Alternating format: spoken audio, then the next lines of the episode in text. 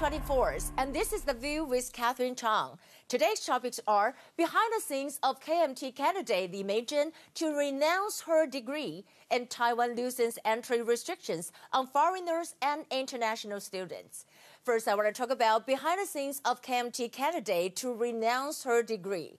KMT candidate of the Kaohsiung mayoral by-election Li Meizhen tried to stop the controversy of plagiarism by giving up her master degree. But why has Li Meizhen's way of managing the crisis changed so much? One of the reasons is the campaign team has different opinions. One side of them claim that she should be brave enough to apologize. However, the other side insists that she cannot admit her mistake. They thought the controversy will go away once they brought up President Tsai's uh, thesis. Of course, uh, this was wrong and totally wrong. And there's a saying that the Li apologized in tears and gave up her degree under the persuasion of the KMT chairman, Jiang Qichen. However, Meizhen denied it today, and she said the apology was her own idea. And there are several suspicions to share. A, what is the role of KMT chairman, Jiang Qichen? If he was truly the one who persuaded Li Meizhen to apologize. Why did he delay for 24 hours? Why did he not do it immediately? B. What was their decision making process? One version is that KMT leaders want Li Meizhen to apologize, and they even proposed the party chairman Jiang Qichen to apologize together with her. They reached a consensus in the end, and the 401 word apology statement was hastily written a few hours before the press conference. However, Li Meizhen also denied it. But, you know, people wonder what happened. There's another issue I want to say. Li Meizhen is 41 years old, and she's younger than the DPP candidate Chen Qimai, who is 55 years old. However, she did not get a young people's support. Li Meizhen was overconfident and completed out of her league, which is what they say, 越级打怪. She tried to criticize President Tsai, but she's only a candidate for a mayoral by election. Naturally, this resulted in a great failure.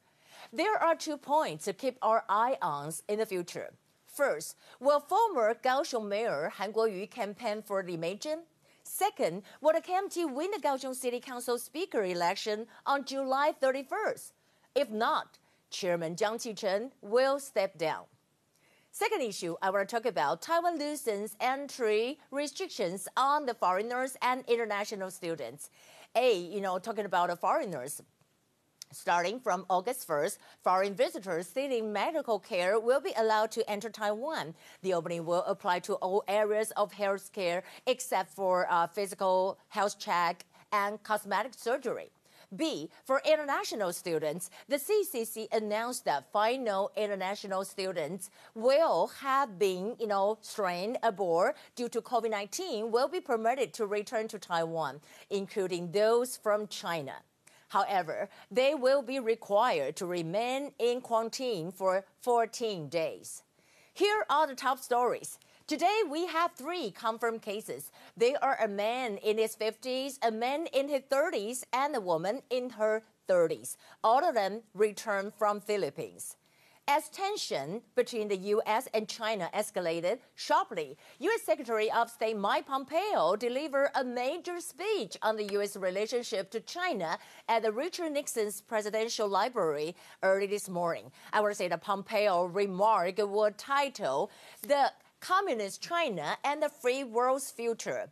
Nearly 50 years after President Nixon's historic trip to China in 1972, Pompeo used the symbols of the venue to emphasize a fundamental change in the U.S. policy toward China.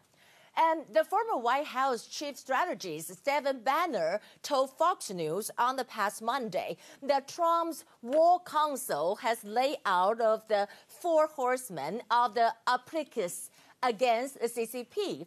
And they are National Security Advisor Robert O'Brien, FBI Chief Christopher Wray, the Attorney General William Barr, and the Secretary of State Mike Pompeo. Talking about Mike Pompeo, we know that in the speech, He said, We open our arms to Chinese citizens only to see the CCP exploit uh, our free and open society. We marginalize our friends in Taiwan, which later blossoms into a vigorous democracy. And he also said that we gave the CCP special economic treatment only to see the CCP insist on silence over his human rights abuses as a price of admission for the Western companies entering China. Additionally, Mike Pompeo said the former U.S. President Nixon worried about what will happen when he opened the world to the CCP was prophetic. He said, President Nixon once said he feared he had created a Frankenstein by opening the world to the CCP, and here we are.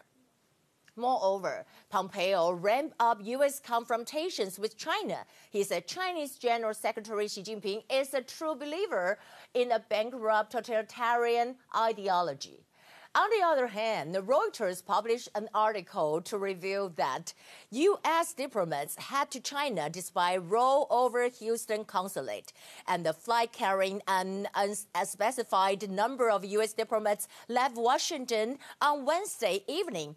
And an internal email dated July 17 said the State Department was working to arrange a charter flight to Shanghai from Washington. The source said this flight has departed earlier than than initially planned. I don't know what will happen that because you know they're closing down this and closing down that. Besides that, FBI arranged, kind of arrested three Chinese for suspected military ties. Executive uh, Assistant Director of the FBI National Security Branch, John Brown, published a statement and said that in interview with members of the Chinese People Liberation Army in over 25 cities across the United States, the FBI uncovered a concerted effort to hide their true affiliation. In response to the uh, closure of the Chinese consulate in Houston this week, China ordered U.S. to close consulate in Chengdu today. Well, I don't know how this kind of uh, fit for tat will develop in the future. Lastly, the New York Times published an article, and the title is Beijing's Tightrope and kind of stand tough but avoid full rupture with the United States. They wrote, behind the scenes, senior Chinese officials seem to have little desire to escalate the tensions even further, concerned that many moves could play into President Trump's hand as he mounts his re election campaigns. So you can see that this is going to be a heavy weekend for both the United States and China. So what will happen? Well, we'll see what will happen for the Chengdu consulate.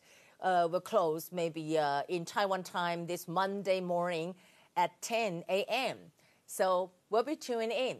So this is Catherine Chang. Welcome to join this show. I'll see you next Monday. Bye.